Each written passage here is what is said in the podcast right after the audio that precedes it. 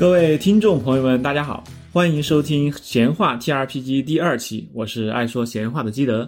我是本来不爱说闲话的塞尔纳。这当了主讲之后啊，才知道每期找选题有多么不易啊，说开场白有多么困难，啊，搞得我现在每次都很紧张。每次，这才是你的第二期好吧？不要说的像是做了很久一样哦。但是要是加上我们的生日城龙门阵啊，咱们俩也算是讲了三十多期节目了嘛。哎，但那些选题不都是我想的吗？哎，咱俩谁跟谁嘛？其实说真的，确实很感谢每一位啊给我们捧场的朋友。我和基德呢会努力把深水城系列做下去。不过这系列的更新嘛，以我们目前的状况来说呢，这个序列的 CD 就会很长哦。哎，基德，你说这是为什么呢？那在这里啊，我就必须要借着咱们这个节目啊，由衷的感谢一下塞尔纳女士。塞尔纳，您辛苦了。前段时间，她已经成功的召唤出了专属于我俩的团二代啊！大家热烈的鼓掌，自己给自己鼓掌，谢谢。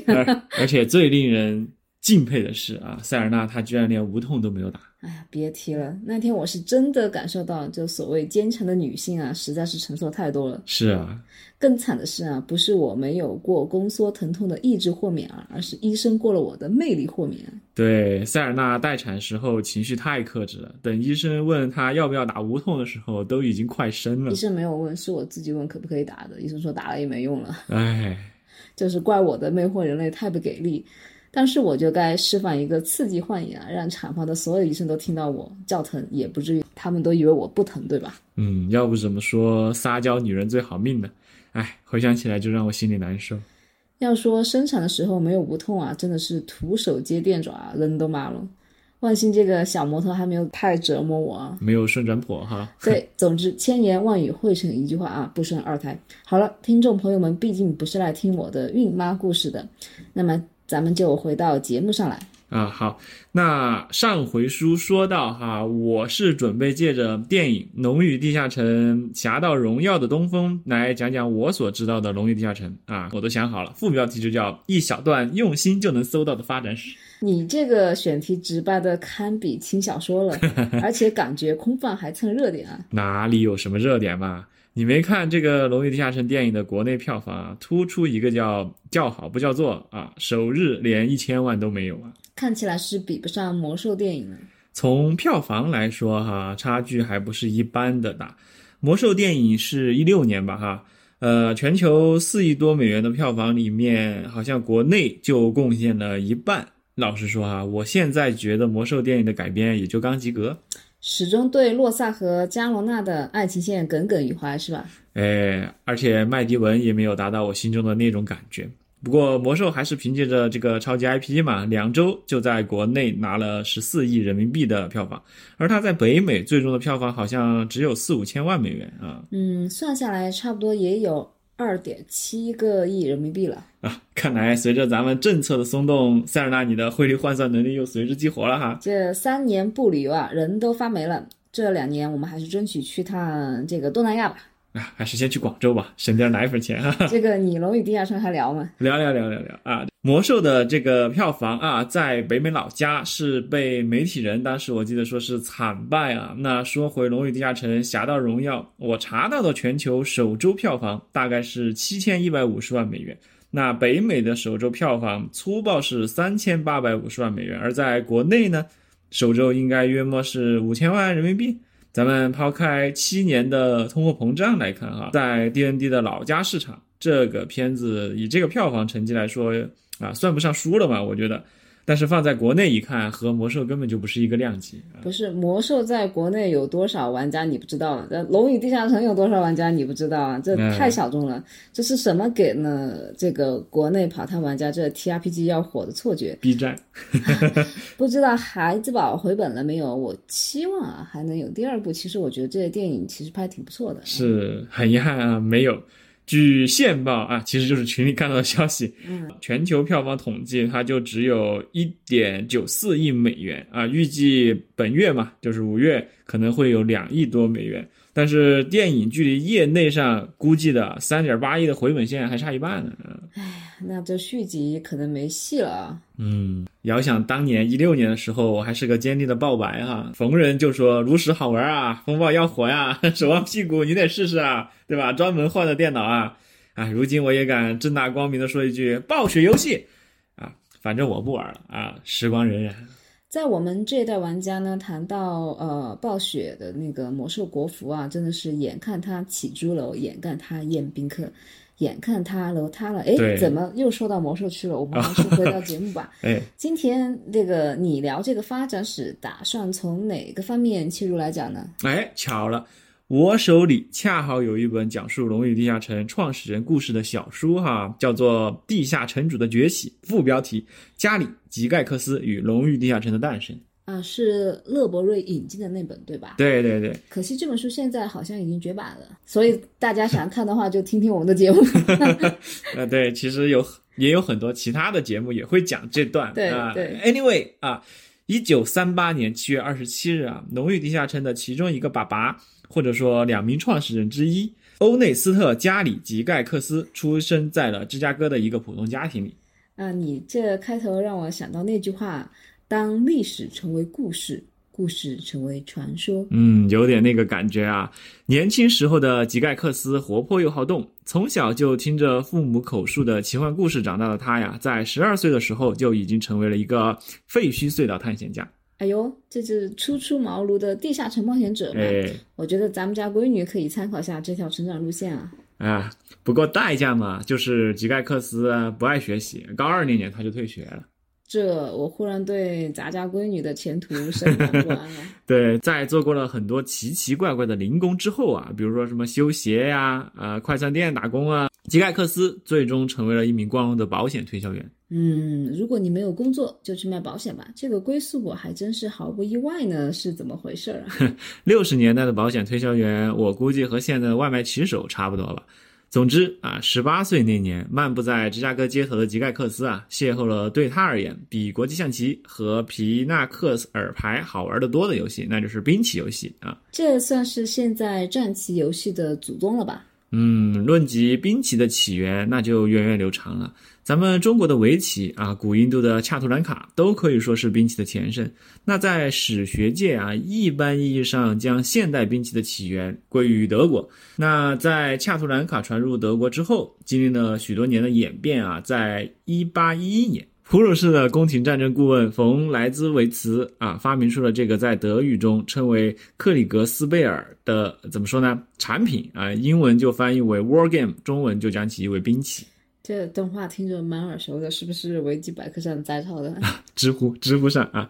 不过在《地下城主的崛起》这本书中啊，则将兵棋游戏的概念啊推后了一百年。这个起源的殊荣呢，就有一套由 H.G. 啊威尔斯在一九一三年出版的六十页规则书获得。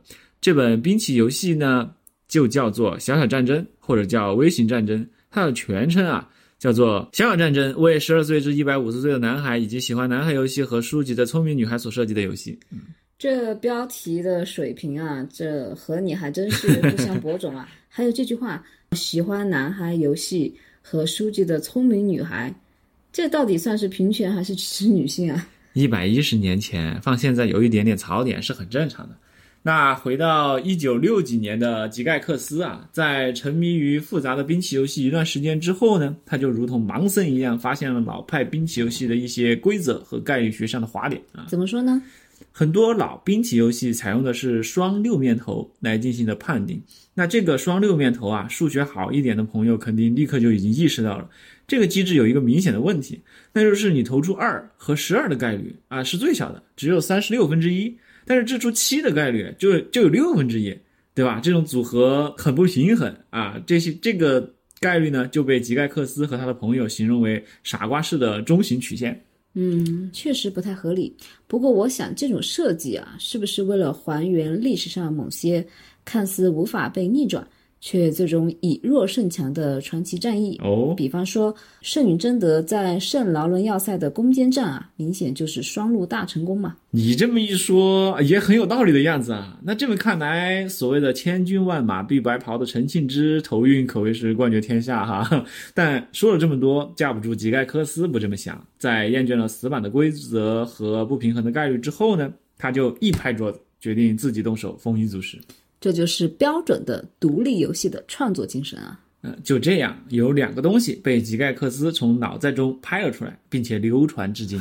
你这个形容也有点太惊悚了吧？就不能换一个对青少年友好点的表达吗？哎呦，这个说起来，《龙与地下城》曾经有一段时间还真的被称之为邪教哈。啊，没错，美剧《怪奇物语》第四季就有一段这个对这一时期历史的描述。是啊，这个后面可能会说到。那回到吉盖克斯拍的第一个脑袋啊，为了解决之前说的双六面头概率不均衡的痛点，吉盖克斯首先想到的就是整个布袋子里面放上二十个编了号的筹码，从一到二十嘛。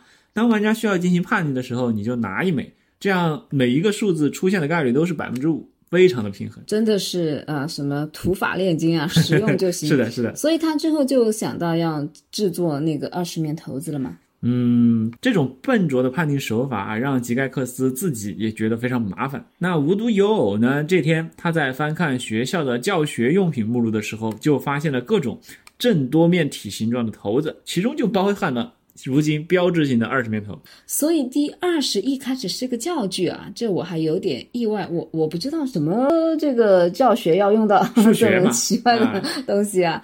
我觉得这肯定是数学科目嘛，这才是标准的寓教于乐啊。啊，结果各位 T R P G 玩家都知道了吧？二十面骰子的判定准则，至今《龙与地下城》仍然在使用，可以说是 D N D 核心数值的基石。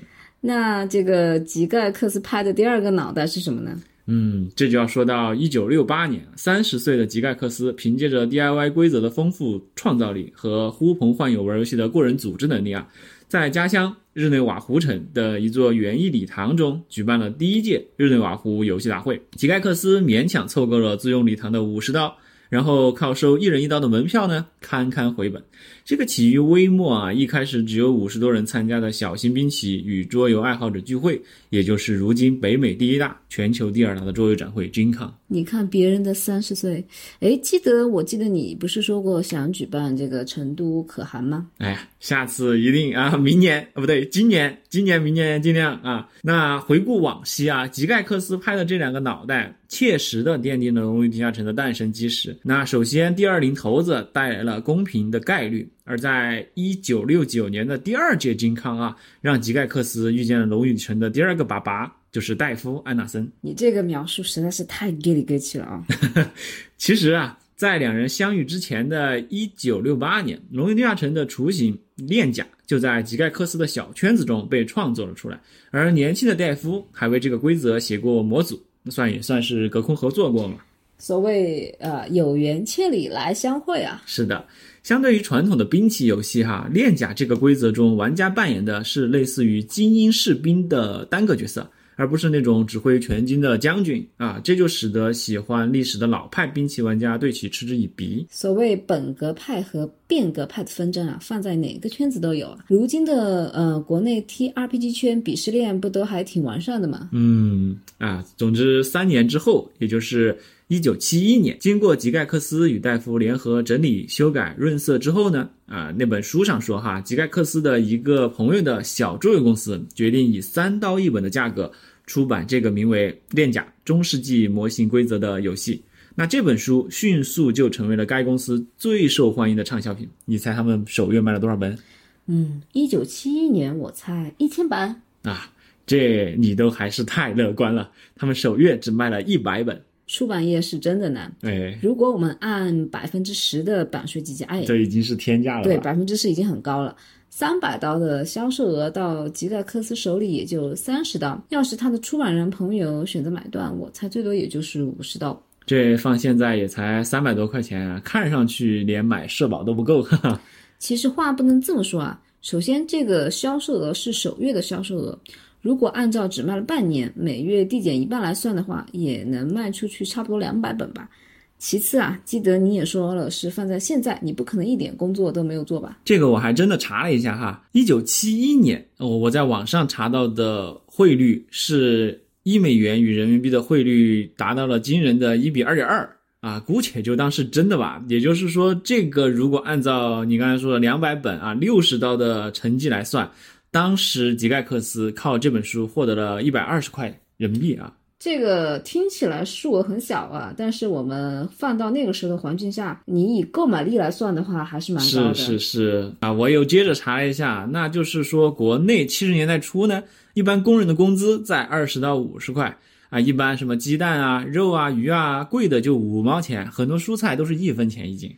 所以按照这个比例来看啊，吉盖克斯属于这个叫一本畅销书啊，卖入万元户了呀。是的啊，虽然在当时玩家市场还没有如今这么庞大，但是这份成绩呢，已经足以让吉盖克斯意识到，独立游戏制作者也是一份工作。难怪记得你对这个独立游戏念念不忘啊。那在创作过程当中呢，吉盖克斯与戴夫他们就发现啊，两人在理念上是有着较大的分歧的。不过最终还是齐心合力啊，埋头的调整链甲这个规则。可以说他们都是有梦想的产品经理啊。那他们都有什么分歧呢？书中主要是这么阐述的啊，吉盖克斯他有规则全面强迫症，呃，然后戴夫呢又比较娱乐主义。怎么说呢？吉盖克斯啊，他希望规则尽可能的覆盖玩家能够遭遇到的所有情况，一本规则书足以应付任何问题啊。而戴夫则认为呢，何必去对抗无限的可能性呢？实在不行你就瞎扯呗，对吧？嗯，估计基德你肯定很认同这个戴夫的观点了。这要是单独拎出来断章取义来讲哈，我的确是同意的。但是玩过《荣誉地下城》的朋友也都知道嘛，如果没有足够详细的三宝书，那地下城主的骚操作就是无根之木。所以如今的《荣誉地下城》，我觉得还是继承了两者理念的折中产物。所谓取其精华，去其糟粕，才是应该的嘛。嗯，之后啊，在链甲的基础上，吉盖克斯与戴夫继续合作。三年之后又三年，到了一九七三年啊，出版的《龙与地下城》规则已经被两人打磨成型了。吉盖克斯满怀信心的带着这部作品跑到阿瓦隆山游戏公司，啊，这个就是当时兵棋游戏出版界的龙头老大啊。阿瓦隆山这个和那个语言类桌游阿瓦隆应该没什么关系吧？那现在这家公司还在吗？嗯，和阿瓦隆那个桌游应该是没有关系啊。不过这家公司现在不仅还在，后来还出版过一个我俩还十分喜欢的作品。红豆尼迪斯卡是哪一个啊？那就是《山屋惊魂》，俗称小黑屋。想不到两者还有这种渊源啊！不止如此哦，据我所知啊，说来也非常有趣，阿瓦隆山最终也是被孩之宝收购了，所以呃，和海王巫师属于同事关系啊。小黑屋以及博德之门版的小黑屋啊，名字叫做《博德之门的背叛》，就是这两家公司联合发行的。哎，这就是昨天你对我爱答不理啊，今天我们都是同属一个老板的打工人了啊！对对对，那让我们回到阿瓦隆山和威士治还没有续上缘分的年代啊，在遭遇了阿瓦隆山的拒绝之后呢，吉盖克斯再度发挥了独立游戏制作人的灵活就业优势，那就是和朋友自立门户，一家名为战术研究规则的公司一代传奇 TSR 就此成立。基德，你是不是也考虑过这种灵活就业啊，自主创业？那你听我说完嘛，在凑了两千四百美元的启动资金。之后呢？一九七四年，一千本首发的《龙与地下城》啊，后面的后缀名叫。使用纸笔和微缩模型的中世纪奇幻兵器游戏战役规则啊，以每册十美元的价格开始发售，而配套的骰子还需要单独购买，是一套三美元额外买啊。这个启动资金是二千四百美元，是的，这数目搁现在咱们俩也没戏啊。所以老老实实做节目吧。幸运的是啊，吉盖克斯的孤注一掷呢，没有让他成为破产的前保险销售。在接下来的一年里，首版《龙与地下城》的影响力在桌游群体中不断扩散。规则书供不应求，而作为新鲜事物的地下城主同样如此。吉盖克斯本人也会在半夜三更啊接到询问规则或者邀请他当电话城主的玩家的电话。嗯，这是人怕出名，猪怕壮啊。嗯，龙与地下城就此一炮而红。核心玩家和游戏史学家通常把龙与地下城称之为出版的龙与地下城啊，称之为欧典里。嗯，哎，这里我可以插一句嘴啊。这里的 O 呢是 original 的 O 啊，不是 old 的 O。嗯，所以这个起源版呢，也有爱好者呢称之为创始人收藏版，估计这个升值空间不小啊。肯定吧？你看三 R 和四 E 的中文规则书，淘宝都卖的挺贵的，也算是我们书柜里最有价值的书籍之一了。可惜啊，正版是有价无市啊，闲鱼上却还有一堆卖盗版打印的，举报都举报不过来啊。这个我觉得吧，你没有条件的话呢，可以不用正版，但是为盗版付费真的很不值啊。好了，不聊这个了啊。值得一提的是啊，虽然我们在聊桌面扮演游戏史的时候，《荣誉地下城》一定是个里程碑式的存在，但是呢，放眼七十年的全球桌游界啊，并不是只有吉盖克斯和戴夫意识到了桌面角色扮演的趣味和前景。确实，聪明人和喜欢桌游的自由职业者从来都不止一个。嗯，在德国、英国还有澳大利亚等地啊，都出现过角色扮演游戏的雏形，but。真正让玩家爽到为之疯狂，并影响了 T R P G 这个缩写中 role play 基准的啊，还得说是戴夫在《龙与地下城》中引入的升级机制。经验值和等级的引入啊，应该是刺激了玩家的怎么说呢？主观能动性啊，必须的。而当年阿尔龙山拒绝发行《龙与地下城》的理由之一呢，就是说他们说啊，不知道这个游戏怎么样才算胜利，也就是没有目标嘛。用现在的产品术语来说啊，用户目标感缺失。但是《龙与地下城》的成功啊，肯定是给他们上了一课。玩家们能做到现实中的自己做不到的事，而你只需要给予适当的正反馈，对他们而言那就是胜利。不过这几年，《龙与地下城》的理念呢，好像又更强调呃演绎扮演而非数值扮演了。你这么一说呢，从风潮或者理念上是有这种转变的感觉哈，越来越强调角色和叙事的概念了。但是我觉得吧，无论是重数值还是重演绎的 role play，也就是角色扮演啊，它本身呢既无对错也无优劣。是的，其实都是个人风格，也要看一起跑团的人扮演象性啊合不合适。嗯，最关键的是哈，它根本就不是一个非此即彼的选择题啊，不是一个对立的问题。那作为一个成熟的烂墙戏精玩家，我可以全都要嘛？你当然可以这么说啦。不过呃，大部分对 T R P G 不太了解的这个新朋友啊，很容易陷入两难选择的迷茫。不用担心，虽然我今天聊不到那儿去，但之后肯定还是会和大家分享这个话题的。啊，总之，随着销量和知名度的打开，《龙与地下城》的后续作品呢，自然也就紧随其后啊，开始了更新迭代。在 TSR 走下坡路之前啊，他们旗下的《龙与地下城》其实有两个系列，也就是说 Basic D&D 和 Advanced D&D，就是基础版和专家版嘛。是的。我倒也知道这个有趣的小知识点啊。哦，这两个版本啊，虽然名义上是基础包和完整版的关系，但并不是像几年前四版、五版新手包到三宝书那种线性的对应关系，而是两条产品线啊。嗯，没错，塞尔纳，你也知道这个渊源啊。我以前选题的时候也看过这段发展史。当时呃，B D N D 的推出呢，本意是为了让新玩家更好入坑，属于精简版的 O D N D 基础包，包含玩家从一级到三级的游戏内容，虽然在这个合集的最后啊，它提示玩家啊，你完整版的内容可以去看 Advanced D N D 啊，就是 A D N D，但事实上 A D N D 是要比 B D N D 发行的还晚一点。本来嘛，这个时间差正好可以吸引玩家去买 A D N D，结果有玩家拿到 A D N D 看，哎，怎么回事啊？怎么和你之前的那个 Basic 里面说的不太一样啊？对，举个不恰当的例子啊，那就是你玩 F F 七重置版的试玩版之后，你下一个游戏玩的就是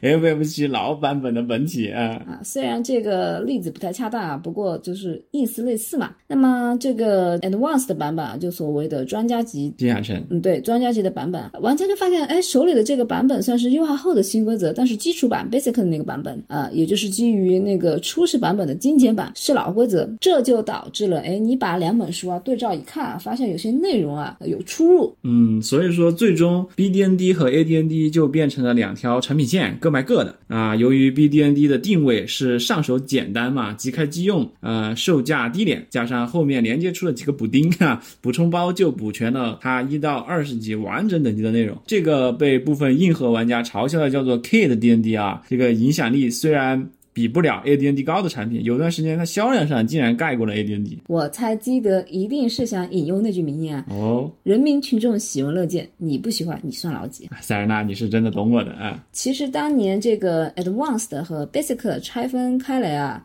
还有一部分原因是版权。吉盖克斯分裂出了这个 Advanced 的版本呢，想着这样就不用给戴夫新规则的版税。是，那么戴夫就因此将 TSR 诉诸公堂。最终呢，两人在庭外达成和解啊，成为了法定意义上的共同作者。从利益纠纷的角度来看呢，大家是不是认为这是一种双赢呢？但是对两人的关系而言啊，其实是双输。按照这本《地下城主》的书里的故事逻辑啊，两位龙与地下城之父的日益严重的理念冲突，最终就导致了两人的分道扬镳。吉盖克斯啊，始终认为戴夫是一位缺乏运营能力和执行能力的优秀主持人。说白了，就是吉盖克斯自己是老板，戴夫是打工人，而戴夫则认为两人就是一起扛过枪嘛，对吧？一起跑过团，共进退的合伙人，这种关系。自然是不可能长久的嘛。这两个朋友做生意啊，迟早闹掰。事实上，戴夫真正以同事身份与吉盖克斯工作的时间不超过一年。这两个人在事业上地位更类似于主策划和制作人啊。但有一说一，回看《农业地下城》这一产品最初期的成功呢，也确实离不开吉盖克斯站在公司层面搞那种商业化大宣发的运作。就说一个啊，TSR 出版了自己的杂志。并且允许玩家投稿自己原创的内容来完善已经有的战役设定，可以说这就是《龙与地下城》模组生态的前身嘛。这当然就吸引了大量创作爱好者啊，他们就变成了这个《龙与地下城》的忠实粉丝。而且 TSR 的投资人啊，都是吉盖克斯忽悠的。技术入股的戴夫背后没人嘛？嗯，这么被你说啊，就是这段往事都变得勾心斗角起来了。其实我觉得呢，一个是技术骨干，一个是懂技术的嘴炮销售啊，纯职对兼职啊，也难怪两人合作不愉快啊，都是平衡性闹的。真是一言以蔽之的精辟总结啊！其实两人关系的破裂对《荣誉地下城》的发行和销售影响不算大，但是在七十年代末八十年代初呢，之前提到过的那个《荣誉地下城》邪教事件。却对游戏的口碑产生了可怕的打击。那当时《龙与地下城》到底经历了怎样倒霉催呢？就请听下回分解哈。这这就完了？你真把这当说书呢啊？讲了这么多，你总得让我喝口水休息休息吧？这几天不把后面跟了，我怕听众朋友们要取关哦。那我抓紧抓紧啊！对了，各位大佬啊，要是发现了节目里有什么与历史细节不符合的地方啊，欢迎留言提醒我。我是想到啥说啥的基德。我是尽量查漏补缺的塞尔纳，我们下期节目见。